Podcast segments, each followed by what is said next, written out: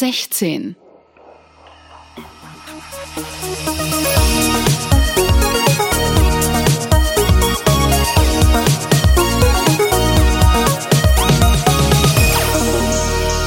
Legal Bits. Ja, wunderschönen guten Tag. Wir haben Ende August 2017. Die Sommerferien in Hessen sind zu Ende. Die Bundestagswahl ist in ziemlich genau einem Monat. Die Legal Bits 16 sind am Start. Neben mir sitzt der Frank. Guten Abend in die Runde. Ich bin der Volki. Hallo. Wir haben ja schon mehrere Male Legal Bits zu Spezialthemen gemacht, die sich rund um den Datenschutz gedreht haben.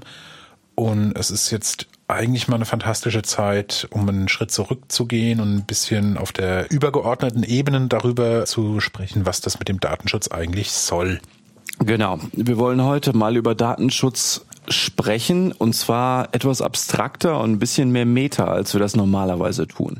Diese Legal Bits sind wahrscheinlich nicht ganz so hart juristisch, wie sie das sonst sind aber glaube ich ganz lehrreich, vor allem für Hörer, die Datenschutz noch nicht so richtig in Kontext bringen können, also nicht so richtig wissen, worum es eigentlich den Beteiligten dabei geht.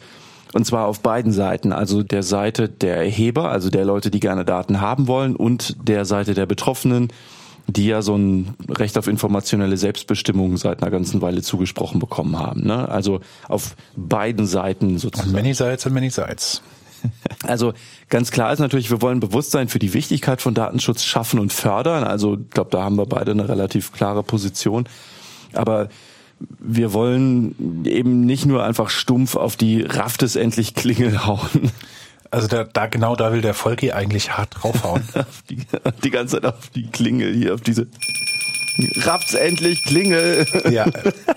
Sondern äh, wir wollen natürlich auch näher bringen, warum wir eigentlich dieser Ansicht sind oder wie wir dazu kommen oder was das eigentlich soll, einfach wegen der Zusammenhänge, die wir so sehen. Die Datenschutzgrundverordnung ist ja aktuell eigentlich überall diskutiert, ist in allen mittelständischen und größeren Unternehmen angekommen und rumort da jetzt ähm, es ist auch so ein bisschen Sommerloch, habe ich so den Eindruck, bevor es im Herbst wieder richtig losgeht mit dicken Seminaren und ich weiß nicht was und überall wird gearbeitet. Ich schätze, viele halten Datenschutz für ein, naja, vielleicht notwendiges, aber trotzdem im Kern für ein Übel. Hm. Außerdem wollen wir gerne ein paar Dinge ansprechen, auf die man stoßen kann, wenn man sich mit Datenschutz beschäftigt. Also zum Beispiel sind die Gegenargumente wie, ich habe da nichts zu verbergen oder äh, überhaupt ein Bewusstsein dafür, was ist, äh, da, was ist der tiefere Sinn von Datenschutz. Wir haben versucht, ein paar aktuelle Themen mitzubringen, reißen kurz an, um das ein bisschen anschaulicher zu machen und versuchen da mal einen Denkansatz zu, zu liefern. Mhm. Und das Ganze soll dem geneigten Hörer klar oder klarer machen, worauf es jedenfalls nach unserer bescheidenen Meinung ankommt, worauf man zukünftig vielleicht mehr achten sollte. Und wir versuchen außerdem mal mit ein paar Plattitüden aufzuräumen, die man oft zu hören kriegt, wenn man über Datenschutz spricht. Ja, also dann los, ne? Also dann los. Hart rein ins Thema. Um Missverständnisse zu vermeiden. Worum geht's beim Datenschutz eigentlich? Auch wenn es vielleicht dem einen oder anderen klar ist, Datenschutz schützt natürlich nicht primär Daten, sondern die Personen, deren Daten betroffen sind. Vielleicht sollte man es besser Personenschutz nennen. Das fände ich auch besser. Ist ein bisschen belegt, aber dann hätten wir auf jeden Fall gar keine Verwechslungsgefahr mehr. Aber ja, wir reden hier ganz klar, also das muss klar sein, nicht über IT-Sicherheit, auch wenn das natürlich ein Aspekt ist, mit dem man Datenschutz machen kann. Im Englischen wird dafür Datenschutz der Begriff Privacy verwendet. Den finde ich tatsächlich echt schön, weil ähm, der diese angestrebte Privatheit äh, ausdrückt. Ja. Ja. Zum Personenbezug. Wir reden im Datenschutz ja immer von personenbezogenen Daten, manchmal auch über personenbeziehbare Daten. Was ist das denn? Wir haben aktuell noch das Bundesdatenschutzgesetz und es gilt ja ab Mai 2018 auch die Datenschutzgrundverordnung. Bisher, wer nachgucken möchte, findet es in Paragraph 3 Absatz 1 BDSG und bald in Artikel 4 Nummer 1 DSGVO.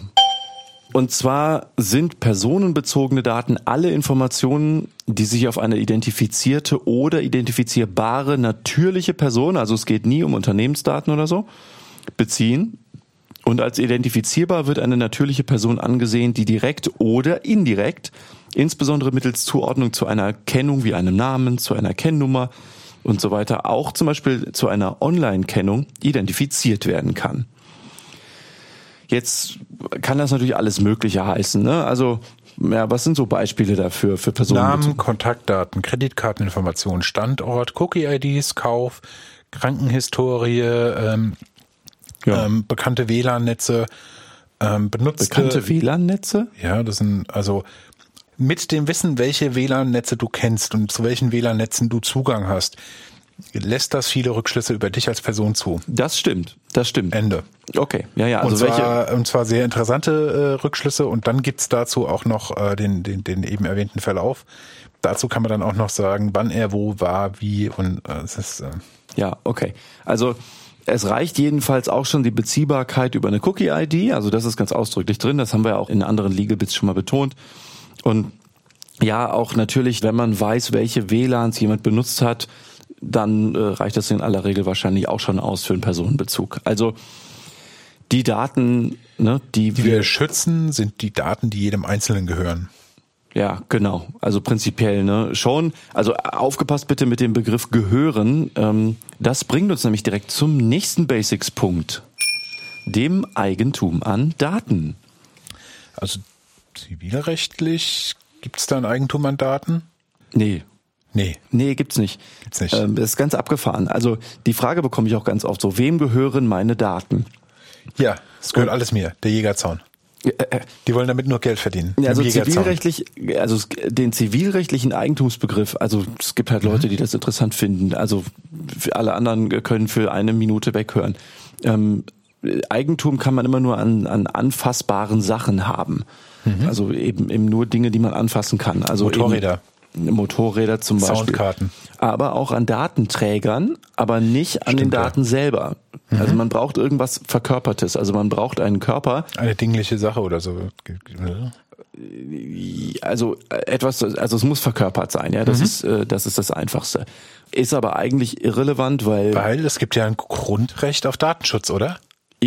Richtig, ah, wie, also äh, vielleicht ganz kurz, bevor wir zum nächsten Basic kommen. Ja, es gibt sachenrechtlich im Zivilrecht kein Eigentum an Daten, aber man arbeitet dort einfach eher mit der Frage, wer Daten nutzen darf. Also ja, man kann schon sagen, wem sie gehören, ist schon okay. Also solange man das nicht als irgendwie Eigentumsbegriff versteht, so wie, keine Ahnung, Eigentum an einer Wohnung oder so, was ja die meisten Leute Besitz nennen. Egal, äh, Entschuldigung, ich wollte jetzt gar nicht abrutschen. ähm, ja, also äh, Grundrecht auf Datenschutz, ah, nächstes Basic. Grundrecht Recht auf, auf Datenschutz? Jetzt gibt es ja, und das ist jedem bekannt, der sich ein bisschen mit Datenschutz beschäftigt, das Volkszählungsurteil vom 15. Dezember 1983. Da haben sich vermutlich auch schon viele aufgeregt. Nee, nicht nur vermutlich, sondern da haben sich viele aufgeregt, weil da Beamte von Tür zu Tür gegangen sind. Damals sollte eine sogenannte vollständige Kopfzählung durchgeführt werden und es sollten bestimmte Zusatzangaben gemacht werden. Also heißt, da sind da sind Beamte von Tür zu Tür gelaufen, haben Briefträger, genau. Busfahrer. und ich weiß gar nicht, wen die damals losgeschickt haben. Waren das Ja, Brief- es waren tatsächlich Briefträger und auch Busfahrer. Daher kommt ja diese Badesalz-Sketch mit dem, du bist Busfahrer und trinkst Alkohol. Ich, was? Von weiß ich gar nicht. Kenn Kennst du nicht? Nee.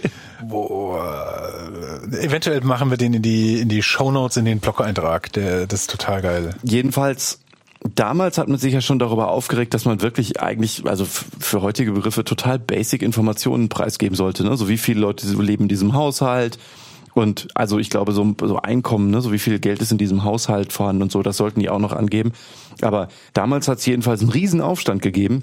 Und das Bundesverfassungsgericht hat im Volkszählungsurteil ein Grundrecht auf informationelle Selbstbestimmung anerkannt, das sich aus Artikel 1 Absatz 1 und Artikel 2 Absatz 1 Grundgesetz herleitet.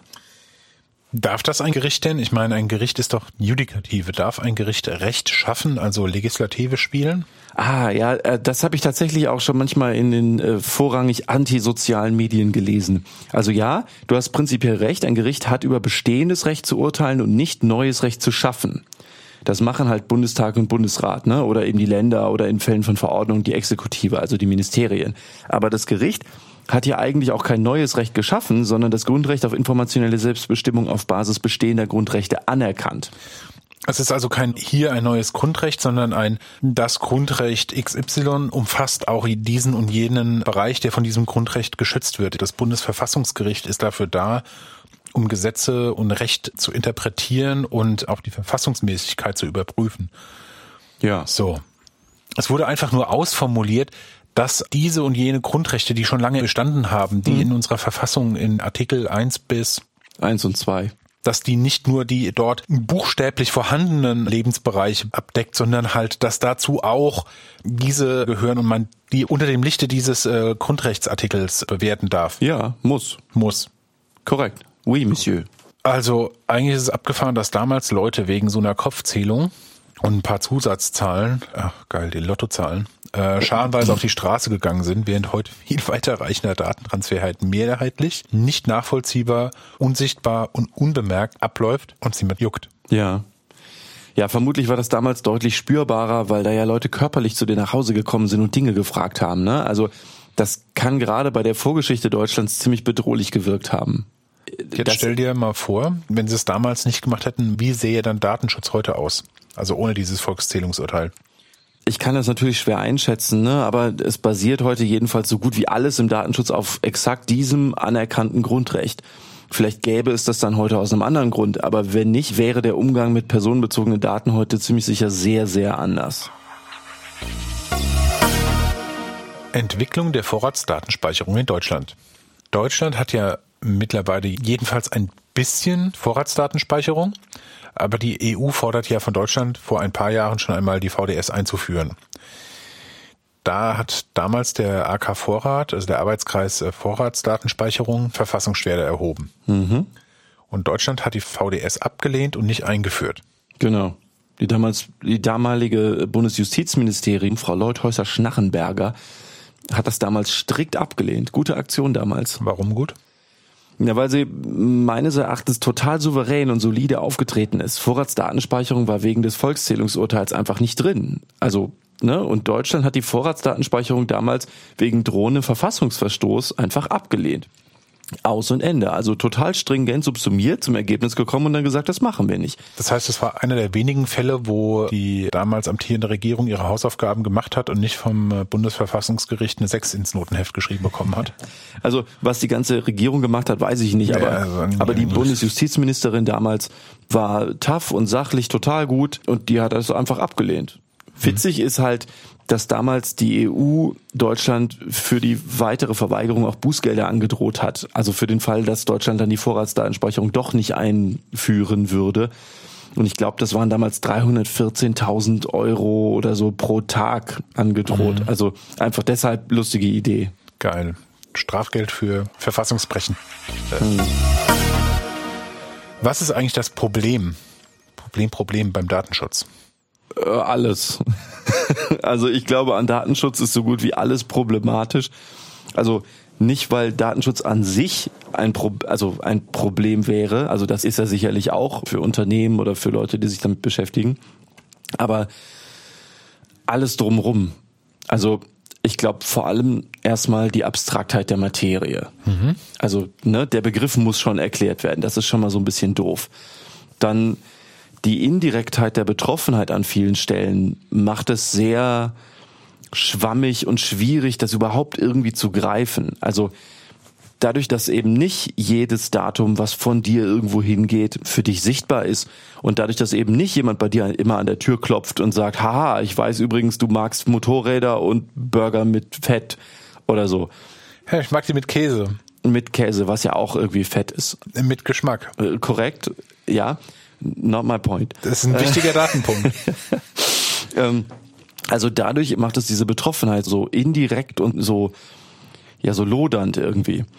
Und was es natürlich auch noch total schwierig macht, ist der stark differierende Wissensstand um Datenflüsse, Anwendungsszenarien und eben alles so, wie Datenschutz überhaupt funktioniert. Also du hast ja gutgläubige Menschen, die sich oft überhaupt keine Gedanken darüber machen, was andere mit ihren Daten anstellen könnten. Und wo das relevant wird und warum und wie lang und so, ne? Und als wäre das noch nicht genug, hast du ja auch noch völlig unterschiedliche Einstellungen zu der Bedeutung oder der, der Wichtigkeit von Datenschutz. Also das geht ja von ja, also ohne die jetzt irgendwie negativ bewerten zu wollen, so, so Weltverbesserern, die halt super engagiert an Datenschutz rangehen, bis zu Leuten, die halt sagen, Datenschutz ist mir völlig egal und ich habe halt nichts zu verbergen. Dazu kommen wir ja noch. Ne? Also von wahnsinnig engagiert bis zu völliger Ignoranz oder Ablehnung hast du ja in der Bevölkerung alles. Das heißt, du hast auch von der Bewertung her eine total diffuse Basis, mit der du arbeiten kannst. Mhm. Ja, und dann hast du halt auch noch total unterschiedliche Arten von Akteuren in diesem ganzen Spiel. Ne? Du hast inländische Regierungen, du hast ausländische Regierungen, du hast Unternehmen im Inland, du hast Unternehmen im Ausland, du hast Einzelpersonen im Inland, du hast Einzelpersonen im Ausland. Und alle haben völlig unterschiedliche Gründe dafür, sich für bestimmte Daten von dir zu interessieren oder nicht zu interessieren. Und zwar manche, weil sie das Volk kontrollieren wollen, manche, weil sie dem Volk Angst machen wollen, manche, weil sie bei dir zu Hause einbrechen wollen. Äh, ja, auch zum Beispiel, weil sie dir eine Freude machen wollen. Das muss ja gar nicht nur negativ sein. Also dass die Interessenslagen verschiedener Akteure in dem ganzen Ding an deinen personenbezogenen Daten sind halt super, super unterschiedlich. Und dann ja, hast du natürlich auch noch, und das wird, glaube ich, auch nicht besser in der Zukunft, die technologische Entwicklung. Also es geht halt immer schneller. Ne? Da hast du dich gerade an irgendwas gewöhnt, so wie Daten funktionieren, an ein Netzwerk, du weißt, wie es funktioniert. Dann bums kommt plötzlich Snapchat und Facebook ist aus. Äh, Facebook, ja, also oder Facebook ist aus der Mode und plötzlich beschäftigst du dich mit ganz anderen Problemen. Also ich sage jetzt mal nur datenschutzrechtlicher Art, dass das alles auch noch andere rechtliche Aspekte hat, ist ja völlig egal erstmal für uns. Aber diese diese rasante Entwicklung schürt natürlich auch gerade bei, bei Leuten, die nicht mit total Feuer und Flamme an Datenschutz rangehen, auch so ein bisschen dieses Gefühl von, naja, man kann ja doch nichts machen. Ja, ja, also, und das sind nur so ein paar von den Aspekten, die halt bei der Arbeit oder bei, bei dem Verständnis von Datenschutz einfach ein großes Problem darstellen. Jan Philipp Albrecht schreibt in seinem Buch Hands of Our Data, ähm, das ist ein Zitat, automatisch erstellte Profile wissen mehr über uns, als wir engen Freunden erzählen würden. Ich finde diesen Satz total geil. Ich mag ihn aber irgendwie nicht so unkommentiert stehen lassen. Okay. Der ist aufgebaut und wird gerne benutzt im Rahmen von einem Bedrohungsszenario. Nein, es liegen nicht irgendwo irgendwelche erstellten Profile rum, die mehr über uns wissen als das, was wir unseren Freunden erzählen würden. Also nicht, dass wir davon wissen würden im Moment. Und ja, wenn man alles zusammensammelt, dann wissen die mehr, aber man erzählt ja unterschiedlichen Freunden auch immer sehr unterschiedliche Dinge und ja. sehr, sehr partielle Dinge. Ja. Wenn man das zusammenzählt, was unterschiedliche Freunde von mir wissen und das in einen Topf wirft, dann bekommt man auch ein sehr umfangreiches Bild und ähm, du wärst wahrscheinlich geschockt. Hoffe ich. Wegen der Daten über dich oder? Ja, ja. okay. Also wenn du so ein, so ein komplettes Bild von mir hast, hoffe ich doch zumindest, dass du geschockt wärst. Ja, so ein bisschen, ne? Embrace your ah, weirdness und so. Danke. Das beruhigt mich. Ich würde vermutlich engen Freunden auch aus reinen Gründen der Langeweile Verursachung äh, nicht erzählen, was ich online bestellt habe oder auf welchen Seiten ich unterwegs war. Ne? Oft, weil das auch, glaube ich, gar nicht so spannend ist. Aber das hat er natürlich nicht gemeint. Klar sein muss einem jedenfalls im direkten Kontakt mit einem Menschen, also mit so Gesicht, weil Menschen reagieren ja auch auf Augen und so, ja. auch wenn die Augen nur auf einem Bild aufgedruckt sind. Aber im direkten Kontakt mit einem Menschen sind wir halt viel mehr auf unsere Geheimnisse bedacht als im Internet. Mhm. Die Virtualität beziehungsweise Abstraktion von online, ne, also von diesem ganzen Kontakt, macht es halt von Anfang an schwer, Bewusstsein für Wichtigkeit dieser Sache zu haben. Also es wäre völlig anders, wenn statt im Internet immer da so ein, so ein persönlicher Butler oder so stünde, der uns die Daten rausgeben würde. Weil man sich vor dem irgendwie bei manchen Sachen halt automatisch schämen würde. Dem wird man halt bestimmte Sachen so nicht anvertrauen. Aber dadurch, dass das alles halt abstrakt läuft und völlig automatisch, ne, also das mhm. ist, glaube ich, auch der gleiche Grund, warum Leute mit dem nackten Arsch auf den Google Cars rumrollen, weil halt kein Fahrer mehr drin steht. Also, What? Hast du das noch nicht gelesen? Ich ähm, Google hat ja von seinen Knutschkugeln diesen Blog auch dazu, wie weit die gerade sind mit autonomem Fahren und so. Ja. Und das ist jetzt schon ein halbes Jahr her oder so her, vielleicht auch schon ein bisschen mehr. Aber da habe ich einen Beitrag gelesen, wo Google halt mal wieder so berichtete, was gerade so die Schwierigkeiten sind und so.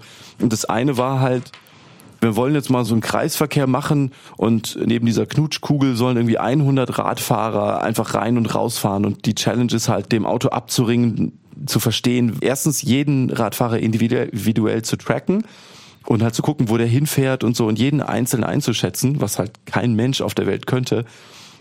Und zweitens haben die gesagt, ein Problem, mit dem, mit dem wir uns aktuell rumschlagen, ist, dass Menschen halt, wenn sie so einen Google-Car sehen, die Hose runterziehen und dann mit dem nackten Arsch über die Frontscheibe rollen. Und was halt total witzig klingt, also was ich, ich habe schallend lachen müssen, aber Shit. Ich aber- muss mich mal auf, auf mehr Mailinglisten subscriben. aber der Gedanke dahinter ist ja völlig nachvollziehbar, ne? Sobald du autonomes Fahren hast, sobald du keinen Menschen mehr im Straßenverkehr hast, werden die Menschen im Straßenverkehr total anders unterwegs sein. Wenn du ein Auto hast, dann hast du nicht mehr den Respekt vor dem fahrenden Auto, wie du das hast, wenn da ein Mensch drin sitzt. Also klassisches Ja Szenario. klar, weil, weil da, da sitzt ja kein Idiot drum, der, jetzt, der mich glatt fährt, sondern da ist ja, da ist ja eine Maschine drin, die will mich ja nicht glatt fahren. Genau. Sonst wird sie ja abgeschaltet. Du hast keine menschliche Begegnung mehr und das ist beim Internet halt auch so. Aber das Prinzip ist jedenfalls dasselbe, ne? Also Ja. hast du keine, also hast du so eine abstrakte Ebene, hast du so eine so eine Dissoziation zwischen dir und der anderen Person, mit der du interagierst? Hast du vielleicht gar keine Interaktion mit einer Person, sondern nur mit einem Webserver oder so? Also nicht mal virtuell irgendwie ein Chat oder so, sondern einfach gar nicht mehr mit einem Menschen, dann wird es halt immer schwerer, sich da irgendwie Eine Distanz zu wahren oder eine, Nee, die Distanz ist problemlos. Du wirst halt immer weniger verbindlich und dadurch hast du diese Virtualität, diese Abstraktion von online, diese von Datenschutz. okay. Was halt bedeutet, warum soll ich meine Daten vor diesem Ding da schützen? Das rafft ja eh nix. Es ist dieses Kopiererphänomen. Das kenne ich wiederum nicht. äh, äh, moderne Kopierer haben ja Festplatten drin. Das ist ja äh, und es wird im Prinzip von dem von dem, was du kopieren willst, ein, ein Bild gezogen, auf die Festplatte gespeichert und dann wird dieses Bild ausgedruckt. Und Ja. dann kannst du das noch verschicken und für moderne Weiterverarbeitung gespeichert. Mhm. So, das ist bekannt.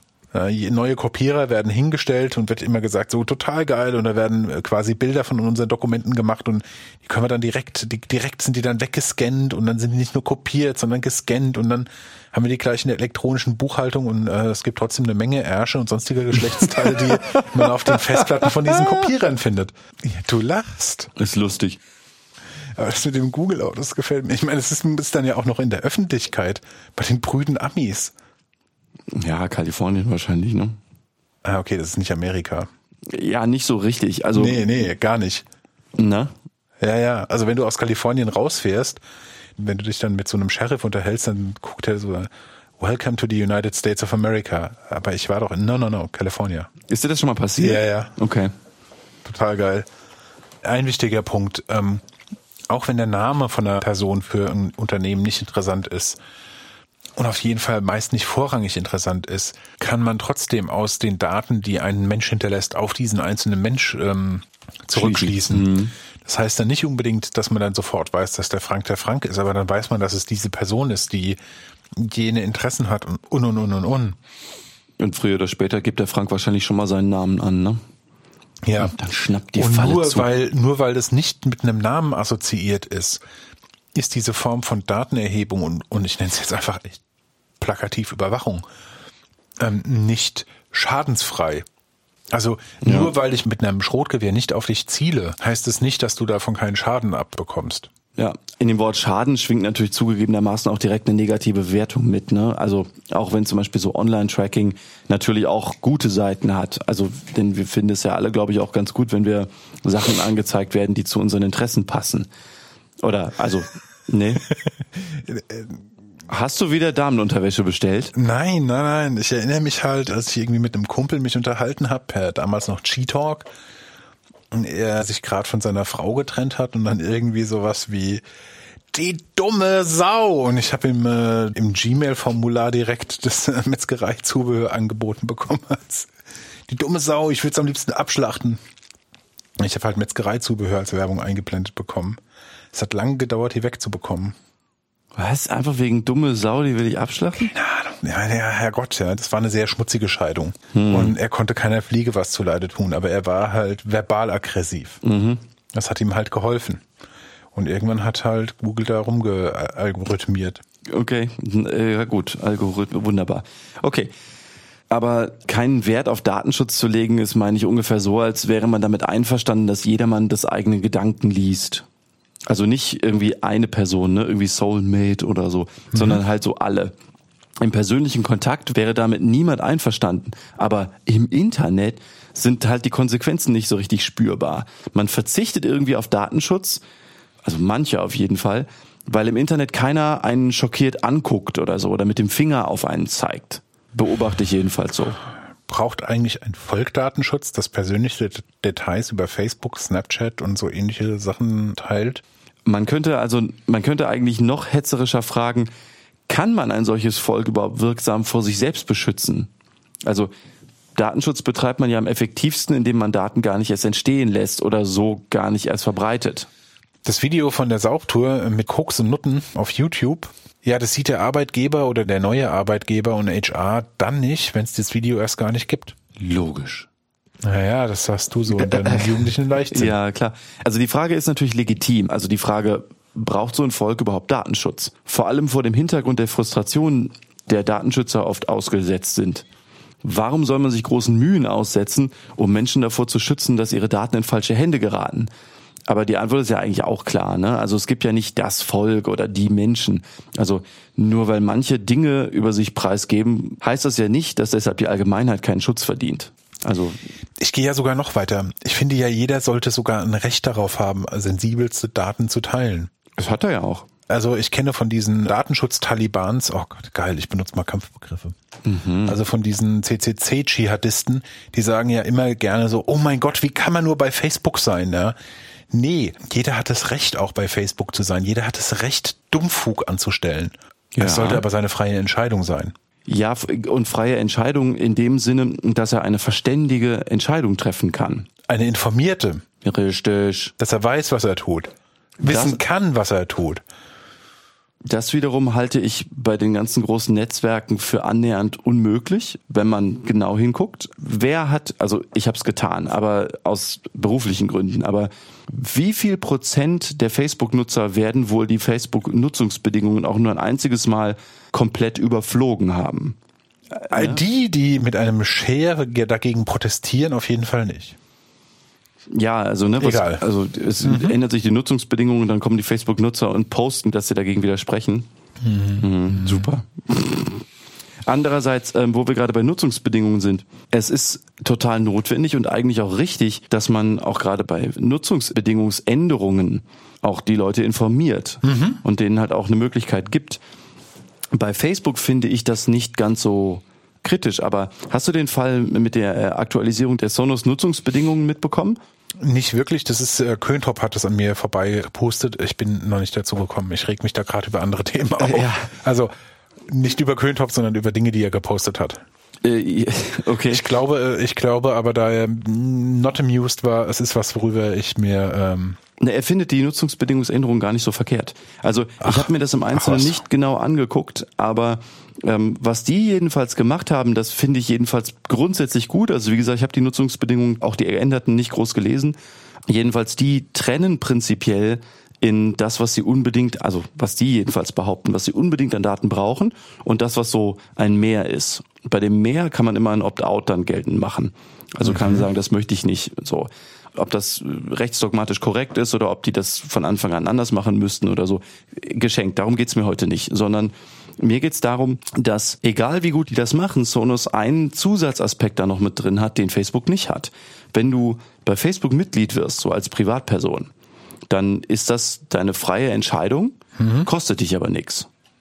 Dieses, ne, du kennst mhm. ja dieses, wir sind nicht Kunden, wir sind die wahre äh, Diskussion. Ja, ja, ja, bla bla bla. Gut, also äh, äh, auch anderer Diskussionspunkt, aber mhm. wenn du da keine Lust mehr hast, das mag zwar schmerzlich sein, weil du ganz viele Freunde verlierst, aber ähm, der Fotos. Aber das hat guten Fotos. Das hat aber für dich jedenfalls keinen finanziellen Verlust. Mhm. Wenn du bei Sonos erstmal Geld auf den Tisch gelegt hast für die Lautsprecher, und das musst du ja, denn sonst brauchst du die Nutzungsbedingungen ja gar nicht, und die dann kommen und sagen, äh, wir ändern das jetzt aber mal, und entweder du machst mit oder du kannst die Geräte abschalten, dann hat das direkt ah. so eine ganz ah. andere Qualität. Denn wenn du so ein Sonos-System, sagen wir mal, in so einer Wohnung installieren willst, klar, kannst du einfach nur 200 Euro für einen Lautsprecher ausgeben. Aber realistisch hast du doch einen Tausender auf den Tisch gelegt. Und das finde ich dann schon wieder eine ganz andere Hausnummer. Das die meisten sind deutlich vierstellig. Ja. Was? Nein. Nee, nee, nee, nicht die Lautsprecher, die Installation. Ach so, ja, ja, ja. Jedenfalls, das finde ich viel problematischer, denn da haben die Leute Geld für Dinge ausgegeben, also richtig Geld auf den Tisch gelegt. Wenn du dann kommst und sagst, oh, ich ändere das jetzt mal, äh, egal ob die das mussten oder ob es gut ist oder nicht, das hat direkt so einen ganz anderen Aspekt. Ne? Das, finde ich gar nicht so ohne. Jetzt wird's, wird's Zeit. Wollen wir weiter? Für den Elefanten im Raum. Den rosa.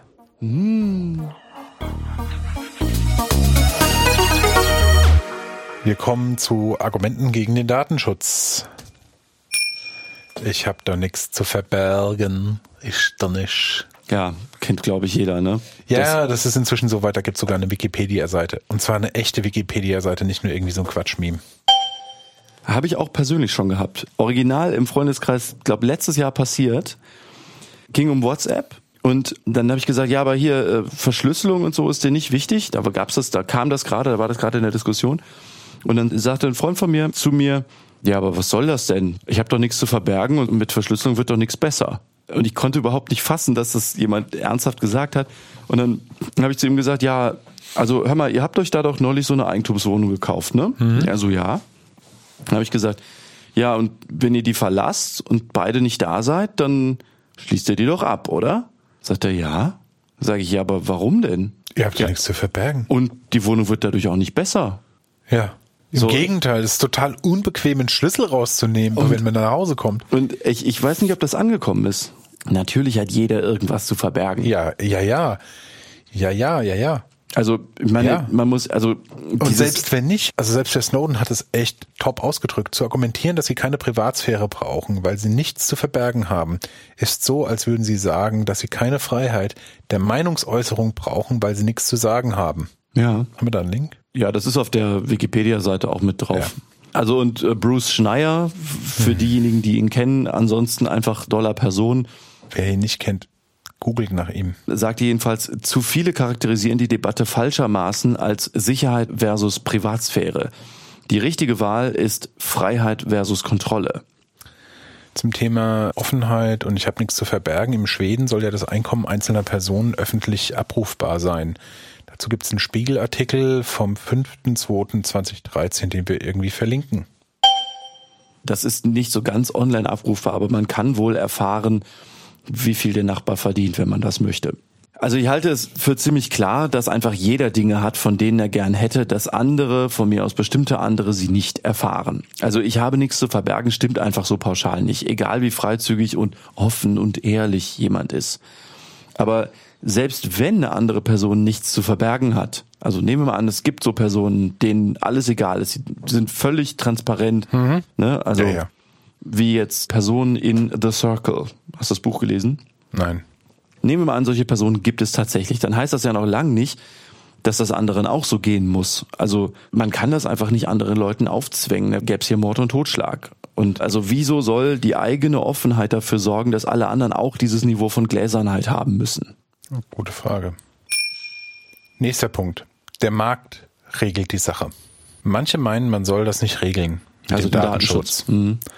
Der Markt würde die Sache regeln. Angebot und Nachfrage und so funktioniert ja wunderbar. Ja, Nicht. ja, Mord. nicht. Ja, Ja, also nicht. Lassen wir mal weg, dass ich auch ökonomisch seit ein paar Jahren nicht mehr der Ansicht bin, dass Märkte sich selbst regeln sollten oder auch nur könnten. Also jedenfalls nicht so pauschal, wie das oft behauptet wird. Es gibt ein, wie ich finde, ziemlich gutes Buch unter anderem zu diesem Thema mit dem Titel 23 Things They Don't Tell You About Capitalism von Ha-Jun Chang. Das ist doch bestimmt so ein Rutschchines, oder? Mit Mao-Bibel und so. Haha, also, äh, aber ich weiß tatsächlich nicht, wo er herkommt. Macht doch nichts. Jedenfalls spätestens beim Thema staatliche Überwachung regelt der Markt also exakt gar nichts mehr, ne? weil der Staat dem Markt einfach gar keinen Raum dafür lässt, wenn er das nicht will. Also Grundsätzlich erfordert ein Markt, damit er irgendwas regeln kann, ja auch gleichberechtigte Teilnehmer, die sind in dem Verhältnis äh, Staat versus Überwacher ähm, einfach nicht gegeben. du meinst Staat versus Überwachter. Danke. Sorry. Man könnte da auch auf die Idee kommen, das zu verstehen als, das regelt der Markt, also das regelt sich schon im Verhältnis zwischen Bürgern und Staat und Regierung. Und dass das nicht funktioniert, wenn der Staat das nicht will, sieht man, glaube ich, in verschiedenen Ländern der Welt, also zum Beispiel in Nordkorea oder in China zum Beispiel auch recht gut. Wenn die Regierung das nicht will und nur mächtig genug ist, dann passiert da gar nichts mit Marktregeln. Also das ist einfach Unsinn. Okay, nächster Punkt. Mehr Daten gleich mehr Sicherheit. Wir sind da wahrscheinlich ähnlicher Meinung, aber lass uns das mal durchgehen. Was halten wir davon, einfach mehr Daten durch mehr Überwachung zu generieren? Weil dann alles sicherer wird. Also sicher. Ich meine, immerhin, man hat da diesen einen U-Bahn-Treter in Berlin wegen den Videoaufnahmen eindeutig überführen können. Ah, wunderbar überspitzt. Also an genau diesen zwei Aussagen, glaube ich, sieht man schon ein ganz wesentliches Problem dieser ganzen mehr Daten gleich mehr Sicherheit Diskussion. Viele Menschen vermischen völlig ohne zweiten Gedanken Prävention und Strafverfolgung. Man hat den unsäglichen U-Bahn-Treter vielleicht wegen der Videoaufnahme erwischt. Also kann sein, aber könnte ich nicht mit Gewissheit sagen. Aber tun wir mal so, als sei das so. Dann sieht man, wenn man das zu Ende denkt, doch direkt das Problem. Es gab die Videoüberwachung, aber die hat ja gerade nicht die Straftat verhindert. Aber man hat ihn erwischt. Ja, äh, und das will ich gar nicht unterbewertet wissen oder so. Wir müssen uns aber natürlich schon bewusst darüber sein, dass Straftaten nicht einfach aufhören, nur weil es Videoüberwachung gibt. Dominik Kudlacek, Vizedirektor des Kriminologischen Instituts Niedersachsen, sagte laut einem Frankfurter Rundschau-Artikel vom 5. Januar 2017, dass sich Drogendealer von manchen Bahnhofsvorplätzen trotz Kameras nicht zurückziehen, wenn sie merken, dass Videoüberwachung folgenlos ist. Also selbst ja. das, ja, also das ist ja jetzt noch nichts irgendwie richtig Verrücktes. Bahnhöfe sind komplett videoüberwacht. Lest dir mal durch. Im Moment geht durch die Medien, oh mein Gott, die Sicherheit liegt im Argen, Kriminalität in Bahnhöfen steigt sprunghaft. Das ist komplett voll mit voll Video überwacht. Mhm. Also gibt keinen Bahnhof, der nicht videoüberwacht ist. Ja. Entschuldigung. Ja. Nee, nee, das unterstreicht es ja noch sehr deutlich. Ne? Also wenn es stimmt, dass Kriminalität in Bahnhöfen steigt, also die Kriminalitätsrate, wenn dort jetzt mehr Straftaten geschehen als vorher, dann muss man ja sagen, im besten Fall ist Videoüberwachung hier sinnlos. Jedenfalls, als ich in der Vorbereitung dieser Legal Bits Artikel zum Thema durchgelesen habe, wirkte es auf mich, als könnten weder Befürworter von mehr Überwachung noch Forderer von weniger Überwachung klar Nektar aus einschlägigen Studien ziehen. Also gerade was so Kausalität von Videoüberwachung und oder Straftaten und so angeht. Okay. Das scheint einfach in Sachen Prävention nichts zu bringen. Zum mhm. Thema Strafverfolgung kommen wir ja gleich noch, aber da ja. scheint es einfach keinen Ausschlag zu geben. Also das würde sogar dir eigentlich eher recht geben, dass Videoüberwachung in Sachen Prävention von Straftaten eigentlich überhaupt keine Rolle spielt. Okay. Ja, es hat in den letzten Jahren ja auch leider immer wieder ähm, Anschläge gegeben, nach denen bekannt war, dass die Attentäter Behörden bekannt waren und trotzdem nichts passiert ist, was die Attentate verhindert hätte. Ich habe mir dazu die Notiz gemacht, dass Überwachung der Strafverfolgung dient. Offensichtlich führt Daten sammeln und Daten haben nicht zu irgendeiner Verhinderung von irgendetwas, außer von, ja, wir hätten es besser wissen können, aber wir konnten nicht. Ja, ja, das wird ja gestützt von dem, was die Studien wohl auch sagen. Ne? Und wenn du dir den Fall nimmst, der sich jetzt kürzlich in Spanien abgespielt hat, ne? also paar junge Menschen zwischen 17 und 30 Jahren oder was, die wohl zum Teil nicht aus Spanien, sondern aus Marokko stammten oder ich weiß nicht genau woher, die aber in Spanien recht ordentliche Berufschancen hatten. Also klar, irgendwie schon Immigranten, aber kein abgehängtes Prekariat oder so. Also gut in der Schule, Nachbarn beschreiben sie als anständig und freundlich, keiner hat's kommen sehen. So, alles nette Leute, ne? Keiner von diesen Jugendlichen ist aufgefallen irgendwie. Mhm. Aber der Imam im Hintergrund, der die Gruppe radikalisiert haben könnte, dieser Es-Sati oder wie der heißt, der war offenbar sehr wohl Behörden bekannt, mehrfach aufgefallen, einmal zugegebenermaßen wegen was anderem, also Drogenhandels, verurteilt, aber wohl alles andere als ein unbeschriebenes Blatt. Da muss man sich doch die Frage gefallen lassen, wieso konnte der schalten und walten? Also wieso hatte der alle Möglichkeiten? Ja, da muss man halt, also wenn man das schon über seinen Hintergrund wusste, dann könnte man ja sagen, wir hätten ihn nur härter und fester überwachen müssen, dann hätten wir das alles rausgekriegt und den Anschlag verhindert. Ja, also jetzt im Nachhinein ist es natürlich schwer, so einen Eventual-Kausalverlauf zu beweisen, ne? aber das führt natürlich auch zu einer Frage, auf die wir gleich noch kommen, nämlich wie viel Überwachung darf und will man ohne konkrete Kausalverläufe akzeptieren? Aber gerade angesprochene Fall ist jedenfalls bei weitem nicht der einzige. Bei den Charlie Hebdo-Anschlägen von 2015 wussten offenbar sowohl die französischen als auch die amerikanischen Behörden, dass einer der Attentäter im Jemen trainiert wurde. Ja, ein anderer von denen hatte sogar äh, etwa zehn Jahre davor in Untersuchungshaft gesessen, weil er offenbar Verbindung zu einem islamistischen Ring hatte. Also diesem Butte Chaumont, glaube ich, benannt nach einem Park in Paris, in dem sich die Gruppe regelmäßig getroffen hat. Man kann hier und wohl in diversen anderen Fällen auch einfach nicht so tun, als hätten die Behörden die nötigen Informationen nicht gehabt. Ja, aber vielleicht haben sie nicht alle Informationen gehabt, die sie gebraucht haben. More Überwachung ist needed. Ja, mag natürlich schon sein. Also ich stelle mir es eh schwer vor. Ne? Wann schreitet man ein und wenn man das tut, wie vehement soll man das machen? Beziehungsweise was soll man dann überhaupt machen? Ich finde es jedenfalls total schwierig. Wir haben meine ich, zu viele Fälle gehabt, vor allen Dingen jetzt so in den letzten Jahren mit diesem ganzen Terrorgeschwafel, ne, was ja, glaube ich, auch oft einfach zur Angstmacherei missbraucht wird. Aber zu viele Fälle, um guten Gewissens zu behaupten, mehr Überwachung verhindere Straftaten. Ich halte das für Quatsch. Und mhm. das Argument wird auch von einschlägigen Studien nicht gestützt. Und wenn Behörden ernsthaft nach so, ja, also nach so Anschlägen dann sagen, ja, wir hatten nicht genug, und du kriegst dann raus, dass sie halt schon das ein oder andere wussten und untätig geblieben sind, dann frage ich mich immer, brauchen die irgendwie so eine Art Aktivierungsenergie, bis die überhaupt irgendwas tun? Oder also weiß ich nicht, wenn man ganz offensichtlich weiß, dass da jemand Verbindungen zu irgendwelchen islamistischen Szenen hat. Und also man kann hier islamistische Szene auch von mir aus ersetzen durch irgendwas, ja, das ist mir völlig egal. Aber wenn wir das alles so wissen, dann kann man doch eigentlich nicht sagen, ja, wir haben nicht genug gewusst. Okay, dann was hältst du von der nächsten These? Mehr Daten entspricht gleich mehr Aufklärung. Man könnte trotzdem sagen, Videoüberwachung hilft beim Fassen von Gewalttätern. Das reicht. Ja, hat das mal jemand ernsthaft gesagt? Das hat niemand gesagt, weil würde jemand das ernsthaft sagen, Videoüberwachung hilft beim Fassen von Gewalttätern und es reicht uns. Dann sagt er, Sicherheit ist mir scheißegal, zu verhindern, dass die Oma abgestochen wird, ist mir scheißegal. Hauptsache, ich krieg danach vielleicht jemanden, den ich bestrafen kann. Jemanden, den ich bestrafen kann. Und dass man jemanden kriegt, ist nicht mal erwiesen, weil der Herr de Maizière, Innenminister, im Kontext von diesem Feldversuch am Bahnhof Südkreuz heute quasi gesagt hat, die bisherigen Auswertungsmechanismen von Videoüberwachung sind nicht gut genug. Führen zu, zu wenig brauchbaren Ergebnissen. Hm. Deshalb brauchen wir die neue Technik. Ja. Also ich bin tatsächlich auch der Meinung, wenn man denn schon mal Überwachungsmechanismen einführt, dann wäre es nicht verkehrt, wenn die auch was taugen. Also ich frage mich dann echt, was die vorher gemacht haben. Ne? Also das ist ja dann, ich glaube, da gibt so viel Gelegenheit, mit der flachen Hand auf die Stirn zu schlagen, dass wir darüber, glaube ich, heute Abend nicht reden sollten. Aber Vorratsdatenspeicherung. Mehr.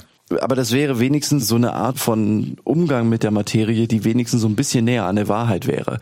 Ich habe jetzt neulich was gelesen und ich habe leider den Kontext gar nicht mehr auf dem Schirm, aber ich habe etwas gelesen. Irgendein hoher Jurist hat regelmäßig irgendwelche Zöglinge, also irgendwelche Leute, denen er etwas beigebracht hat, also Studenten oder ich weiß nicht wem, zu so Strafverhandlungen mitgenommen. Offenbar, weil er denen mal zeigen wollte, wie das Strafsystem funktioniert. Und der hat dann wohl geschrieben, dass er das dann irgendwann nicht mehr gemacht hat, weil er nicht mehr wollte, dass junge Menschen sehen, was alles man anstellen kann und dabei straffrei davon kommt. Und also so, wow. so, so diffus, wie ich das jetzt gesagt habe, war der Artikel nicht. Ich krieg das nur nicht besser zusammen. Aber sollte das der Wahrheit entsprechen, dass das jemand wirklich sagt, ich kann mir das schon vorstellen, weil manchmal das schon sehr frustrierend ist, was du so im Strafgericht so mitkriegst. Dann ist das schon super frustrierend natürlich, ne? Wenn du merkst, ich möchte eigentlich nicht, dass junge Menschen sehen, wie es beim Strafrichter zugeht, weil sie dann den Glauben an Strafrecht verlieren. Da habe ich damals gedacht, ey, Strafrecht ist tatsächlich so die dritte Sache, von der man besser nicht mitkriegen sollte, wie sie gemacht wird. Also nach Geld und Wurst, meine ich.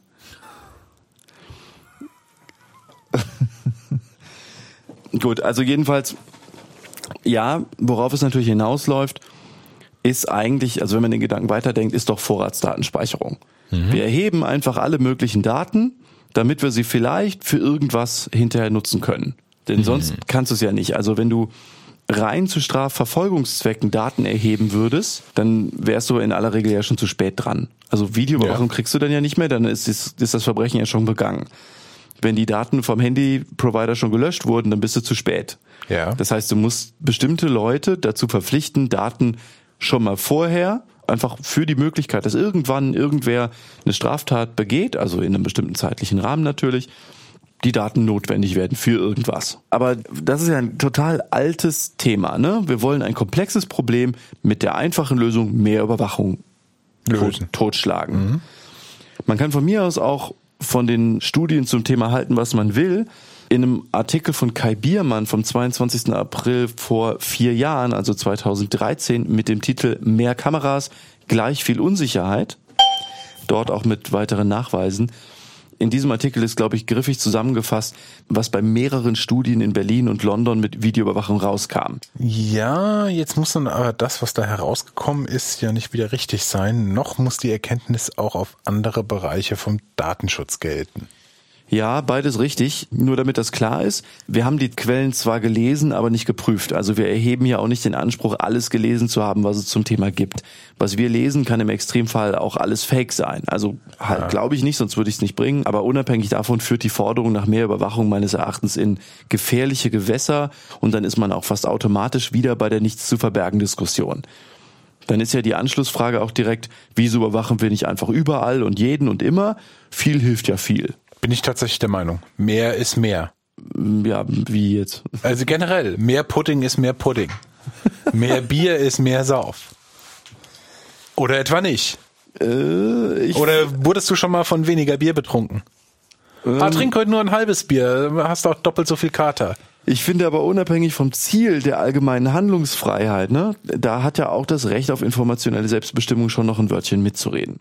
Ja, du sollst selber entscheiden, wie viel Bier du säufst. Richtig. Eine schrankenlose Überwachung ohne konkreten Anlass ist im Prinzip auch so zu vergleichbar mit der Idee, dass wir jeden erstmal ins Gefängnis stecken, weil irgendeine Straftat wird er wohl begehen, begangen haben können, wollen vielleicht, eventuell. Vom Prinzip her ist es ja im Grunde tatsächlich dasselbe. Also möglichst viel Überwachung, weil könnte ja was passieren, so wir sperren alle weg, weil sie könnten ja irgendwas Unerlaubtes machen. Wir reden ja gerade auch nur über einen Aspekt von Datenschutz, nämlich Überwachung der Bevölkerung durch den Staat. Aber man muss bei der Frage, wie viel Überwachung wir in dem Bereich akzeptieren, im Kern, glaube ich, fragen, wie viel bringt Überwachung wirklich bei der Straftataufklärung? Dafür gibt es keine generelle Antwort. Das kommt auf die Art und den Kontext der Straftat an. Man muss, glaube ich, aber vielleicht eher fragen, wenn zuständige Behörden Daten haben, wieso passiert es dann trotzdem, dass Attentate stattfinden? Was hindert Sie zum Beispiel? Was bräuchten Sie, um effektiver vorzugehen?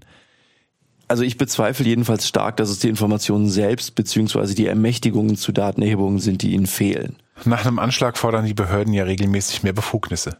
Ja, wenn ich sowas höre, bin ich eigentlich oft auch echt fassungslos. Es ist ja immer schwer, etwas nur aus den Medien heraus zu beurteilen. Ne? Aber wenn Leute gerade aus schon vorliegenden Informationen falsche Schlüsse gezogen haben und deshalb Leute sterben, ist es dann nicht eine total merkwürdige Ansage, man wolle noch mehr Daten sammeln können, wenn es an den Daten gerade nicht zu liegen schien? Da frage ich mich doch eigentlich zwei Dinge. Nämlich erstens, wie wahnsinnig, also im Sinne von Einstein, ne? Immer mhm. dasselbe machen und unterschiedliche Ausgänge erwarten.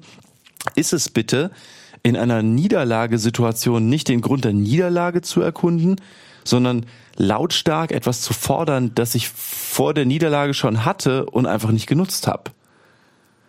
Und mhm. zweitens, instrumentalisiert da gerade jemand den Anschlag zur Ansammlung von Kompetenzen? Zu zweitens würde ich tatsächlich mit einem definitiven Ja antworten, aber diese Forderungen sollen erstmal wahrscheinlich Stimmenfang bezwecken. Ganz viele von den Leuten, die da reden, sind Politiker und auch ein Maßen hat ein eher politisch geprägtes Amt inne. Hat eigentlich auf sowas schon mal jemand sowas gesagt wie, halten Sie den Mund, Sie sind nur auf Stimmenfang. Also ich würde tatsächlich sagen, halt doch's Maul. Aber nein, Leute wie ich äh, kommen nicht dahin, äh, diese Frage. Mhm. Also das Publikum ist dann ja, also aber aber mal Spaß beiseite und mal wieder so ein bisschen auf die juristische Seite geguckt. Überwachung, auch Videoüberwachung ist ja ein Eingriff in die informationelle Selbstbestimmung, die wir einfach haben. Und wenn der Staat so einen Eingriff vornehmen will, dann braucht er dafür eine Ermächtigungsgrundlage. So wie das neue allgemeine Bundesdatenschutzgesetz hier liefert, richtig? Äh, in Paragraph 4 für öffentlich zugängliche Räume meinst du? Ja. Äh, dummerweise hat man da meines Erachtens noch einen ganz anderen Fehler gemacht.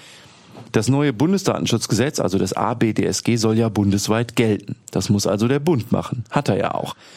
Die öffentliche Sicherheit, um die es in dessen Paragraphen 4 geht, also um die es da wohl gehen soll, liest sich aber für mich eher nach Prävention. Lassen wir mal weg, dass Videoüberwachung allein zu Präventionszwecken wohl nichts bringt. Ne? Also wahrscheinlich nicht. Äh, okay. Polizeirecht ist aber Ländersache. Also jedenfalls dann, wenn es nicht um Bundesthemen geht, wie Terrorismusbekämpfung oder sowas. Was wäre denn noch ein äh, Bundesthema? Grenzsicherung ähm, ja. ist Bundesthema. Zoll auf Zoll ist, glaube ich, auch Bundes ja. hm. Bundesthema. Das ist ja was ganz Wichtiges. Genau, aber es, gibt, gibt die Bundespolizei, die bestimmte Kompetenzen und Aufgaben hat. Genau. Ja, aber die sind sehr, relativ strikt und unklar umrissen. Korrekt, genau. Polizeirecht ist äh, bis auf diese Ausnahmefälle halt Ländersache. Und wenn der Bund ein Gesetz erlässt, in dem es inhaltlich um Ländersachen geht, dann überschreitet der Bund meines Erachtens völlig klar seine Gesetzgebungskompetenz. Also mal ganz abgesehen davon, dass ich in der Datenschutzgrundverordnung, die ja Basis des ABDSG ist, gar keine Öffnungsklausel für eine solche Regelung für Videoüberwachung gefunden habe. Äh, tu doch mal so, wie wenn es diese ganzen Hürden nicht gibt. Das heißt, dein Fazit zu der Behauptung, mehr Daten, mehr Aufklärung ist, eher sowas wie mehr Daten gleich vielleicht etwas mehr Aufklärung, aber das Verhältnis von Einschränkung und Aufklärungsnutzen muss sehr restriktiv gehandhabt werden. Also das muss, das muss sich echt lohnen. Okay. Bei der Vorratsdatenspeicherung hat man ja nicht nur das Problem, dass relativ anlasslos Daten von Individuen erhoben werden, sondern dass auch eine Änderung des Nutzungszweckes später reingemogelt werden kann auch schon wurde. Ja, genau. Also ja, auch glaube ich immer mal wieder wird. Ne? Wenn man die Daten schon mal hat, wieso dann nicht auch für was anderes verwenden? Naja, mhm. Zweckbindung, das dürfen wir eigentlich nicht. Ach egal, wir schießen das durch den Bundestag und sagen dann irgendwas mit Kinderpornografie oder Terrorismus. Ne? Dann wird schon keiner was gegen haben, weil der da ja dann automatisch für Kinderpornografie oder Terrorismus ist. Und das will ja keiner, kostet Stimmen. Also ich habe das jetzt natürlich hart überspitzt, aber oft läuft Ja, aber denk doch mal an die Kinder. Es läuft oft echt erst Ja, aber die Kinder. Ja. ja. Nee, aber ich habe das wirklich auch schon mitgekriegt. Ne? Kommt so jemand und sagt, ja, aber das brauchen wir wegen Kinderpornografie und so. Und dann sagt jemand anders, der was davon versteht, also soweit ich das sagen kann, wir brauchen kein neues Gesetz. Das ist alles schon im Gesetz. Das muss halt mal angewendet werden. Ne? Und und dann kommt halt irgendwer und sagt, ah, sie sind also für Kinderpornografie oder halt Terrorismus. Also die beiden Sachen kannst du fast immer austauschen. Und so, ah, also auch schon das Risiko, dass da Daten für andere Zwecke plötzlich benutzt werden, als für die, für die sie erhoben wurden, finde ich schon problematisch genug. Also am dramatischsten sind natürlich immer geschichtliche Beispiele, ne? Also wie zum Beispiel die Judenkartei. Aber dass es diese Beispiele gibt, könnte ja allein schon mal Grund genug sein, da vorsichtig zu sein. Ja, der, dessen Name nicht gesagt werden darf, kam ja Anfang des Jahres auch mit der Forderung nach einer Muslim Registry, wer das wohl war. Ja, das fand ich, das fand ich damals auch echt erschreckend. Ne? Aber wir haben dann ja gelernt, dass dessen Namen nicht genannt werden darf, immer noch härter und dümmer kann. Also darüber muss man sich jetzt, glaube ich, genau wegen dessen Namen nicht genannt werden darf, wohl eher weniger Sorgen machen als mehr. Aber ja klar, also da liegt die Judenkartei-Assoziation ja nicht fern. Und ich meine, ausgerechnet der wegen, müsste ja wegen seiner Abstimmung eigentlich wissen, dass das, äh, dass das problematisch war. Ne? Also, aber Ey. gut der denkt von der Wand bis zur Tapete. Ist doch wahr.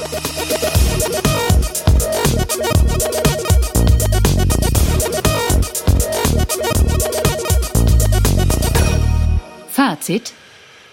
Ja, nichts zu verbergen ist Unsinn. Ich glaube, niemand hat nichts zu verbergen. Und Menschen rennen, glaube ich, gerne blind der Illusion von Sicherheit hinterher, weil sie mit Unsicherheit nicht klarkommen und auch überhaupt kein Verhältnis zu Dingen haben, mit was ist irgendwie gefährlich und was ist irgendwie eine Bedrohung. Wir haben jeden Tag mehr Verkehrstote, als wir Terroranschlagsopfer in den letzten zwei Jahren hatten. Und in den letzten zwei Jahren ist Terrorismus in diesem unserem Lande mal wieder äh, groß geworden. Ich möchte einen von diesen Pennern hören, der sagt, wir müssen mal den Autoverkehr oder wir müssen mal den, den Individualverkehr einschränken das wäre Konsequenz. Ähm, äh, die, unsere Sicherheit wird von sowas wie einem Global Warming akut, also Doch, es ist schon direkt akut. und indirekt beeinflusst. Also direkt und über Bande, wie man so schön sagt. Das ist aber halt ein so komplexes Problem, dass da niemand sich traut, drüber nachzudenken. Es gibt noch mehr so Sachen. Jedes Jahr sterben Zehntausende, Zehntausende an verhinderbaren Krankenhausinfektionen, also mit so antibiotikaresistenten Keimen. Ja, der Markt regelt es schon. Am Arsch regelt der Markt irgendwas. Das ist eine akute Bedrohung, ja. Also wenn hier zehntausende Leute an Messern sterben, dürfte kein Messer mehr verkauft werden, ja. Naja, Irgendwie war heute so die lapidare Dingsbums, ja, dieser und jenes Flugzeug äh, könnte man mal vielleicht überlegen, ob man das wirklich noch einsetzt, bis da ein, ein Software-Update eingespielt wird. Da könnte der Treibstofftank explodieren. Ja, aber wir überwachen alle anderslos. Also das ist halt Ja. kein Verhältnis mehr. Und nein, ich will damit nicht sagen, dass ein Terroranschlag scheißegal ist. Es gibt Leute, Nein, die leiden nicht. darunter und die werden immer darunter leiden. Und jetzt kommt wieder dieser linksalternative Grün-Siff Cop in mir raus, der sagt, jemand, der so einen Terroranschlag miterlebt hat, der wird, wenn er ihn überlebt hat, sein Leben lang davon beeinflusst sein und immer damit hadern und immer davon betroffen sein. Und trotzdem ist es im Vergleich zu anderen Dingen echt ein Witz. Ja, also manchen Gefahren, denen wir so ausgesetzt so. Ähm, so auf die Menge geguckt, ist es halt viel gefährlicher, viele andere Dinge zu tun, als einem Terroranschlag ausgesetzt zu sein. ja, aber davor haben Leute Angst, Ja, also weil sie sich nicht klar machen wollen, dass der Verkehr echt scheiße gefährlich ist. ja, auch ich glaube auch ein bisschen, weil man sagt, naja, da kann man eh nichts machen. Ja, doch. Also äh, natürlich könnte man einfach was am Verkehr ändern. Natürlich könnte man auch autonomes Fahren nach vorne bringen. Natürlich könnte man auch einfach sagen, ja, dann fahre ich mal aufmerksamer und gucke nicht aufs Handy beim Autofahren. Ja. Ich meine auch, mehr Daten gleich mehr Sicherheit ist jedenfalls, wenn man auf die Präventionsseite guckt, ziemlich sicher nicht zu halten. Und da haben wir noch gar nicht drüber gesprochen, ob sich Menschen in videobewachten Bereichen mal ganz unabhängig von der faktischen Prävention überhaupt sicherer fühlen. Das könnte ja auch noch ein Zugewinn sein, ne? Aber ich glaube, nicht mal das ist wirklich der Fall. Da Überwachung ein Eingriff in die informationelle Selbstbestimmung ist, müssen Behörden meines Erachtens belegen, dass Überwachungsmaßnahmen reale, also prüfbare Vorteile bringen. Das tun sie jedenfalls für Prävention von Straftaten bislang nicht. Weshalb ich meine, die Videoüberwachung im neuen BDSG muss raus. Für die Verfolgung von Straftaten hätte ich jedenfalls auch gerne klarere Zeichen dafür, dass sich das lohnt. Auch das, was ich so bisher gelesen habe, sagt mir jedenfalls nicht, dass sich das wirklich lohnt. Und auch da muss man wieder gucken, in welchem Ausmaß denn so eine Überwachung überhaupt was bringen kann. Also ich glaube auch, dass es da ganz andere Gefahrensituationen oder Sektoren gibt, in denen man viel härter durchgreifen müsste, wenn man denn wirklich was bewirken wollte. Der Privatsektor ist ja heute gar nicht so richtig zur Sprache gekommen, aber einen zusätzlichen Aspekt aus ihm finde ich bemerkenswert. Vor allem unerfahrene Marketiers, also Leute, die so im Online-Marketing arbeiten, ne, wissen ja oft schon rein wegen der Unerfahrenheit überhaupt nicht, welche Daten sie brauchen werden. Also wir reden jetzt gar nicht über den staatlichen Sektor, sondern einfach, was so ein Unternehmen haben will und erheben dann lieber einfach mal alles. Und abgesehen davon, dass ich glaube, das macht kein gutes Marketing, wenn man nicht weiß, wo man hin will, führt das zu einem total absurden und rechtlich gesehen sogar riskanten Strudel von einerseits immer mehr und andererseits damit immer schwieriger rechtlich zulässig abbildbar. Denn wenn man so eine Einwilligung für sowas ja bekommen will, muss die ja frei und informiert sein und so. Und je umfangreicher das alles wird, desto schwerer ist sowas einzuholen. Und so ein bisschen auf die Seite geguckt, gerade wenn man sich so Online-Display-Werbung anguckt, meine ich, könnte das sogar effektiver sein, wenn man weniger auf bestimmte Daten zurückgreifen würde oder wenn man das wenigstens intelligenter steuern würde. Also mir ist es in den letzten Monaten immer wieder passiert, dass ich mich für ein Produkt interessiert habe, das dann gekauft habe und dann trotzdem weiter die ganze Zeit, also wirklich wochenlang Werbung dafür sehe. Also würde man die Werbung eben mal nicht so hart auf dieses eine Produkt beschränken, wäre meines Erachtens die Chance sogar größer, dass ich mehr von den angezeigten Produkten kaufe. Ja, also ein bisschen mehr streuen täte, glaube ich, gar nicht so weh, aber das muss man den Leuten ja auch nicht unbedingt erzählen. Aber ja, Ja, oder Werbung für Discontinued. Way too much money, let's burn it. wir sind am inhaltlichen Ende angekommen. Jo, ne, tschüsschen, ne. Diesmal meinen wir das noch ernster als sonst, wenn ihr denkt, wir reden Blödsinn. oder ziehen falsche Schlüsse oder sonst irgendwas. Wenn euch die Nase nicht gefällt, schreibt einen Kommentar in den Blog, haut's per Twitter raus, nutzt alles, was ihr habt. Über Datenschutz gibt es so viel zu sagen, dass es auch ganz locker in weiteren Folgen dieser Serie passieren kann. Ja, äh, wenn ihr viel dazu zu sagen habt, dann macht den Mund auf. Wir haben hier Mikrofone. Es ist kein Problem. Ja, wir kriegen das irgendwie auch übers Internet zusammengebolzt, ja, ja, glaube ich. Ist, wir laden ein, wir kriegen Internet hin. Es geht. Alles ist hier machbar. Ja. Wir laden ein, wir teilen aus. das ist geil. Ja. Das gefällt mir. Ja, also ähm, ähm, wie immer Feedback hier als Kommentar per E-Mail an podcast.stegler-legal.com oder twittern at at legal-bits at ra-stiegler oder at neuernick. Vielen Dank für eure Zeit. Macht's gut. Bis zum nächsten Mal. Volki und Frank sind hart raus aus dem Thema.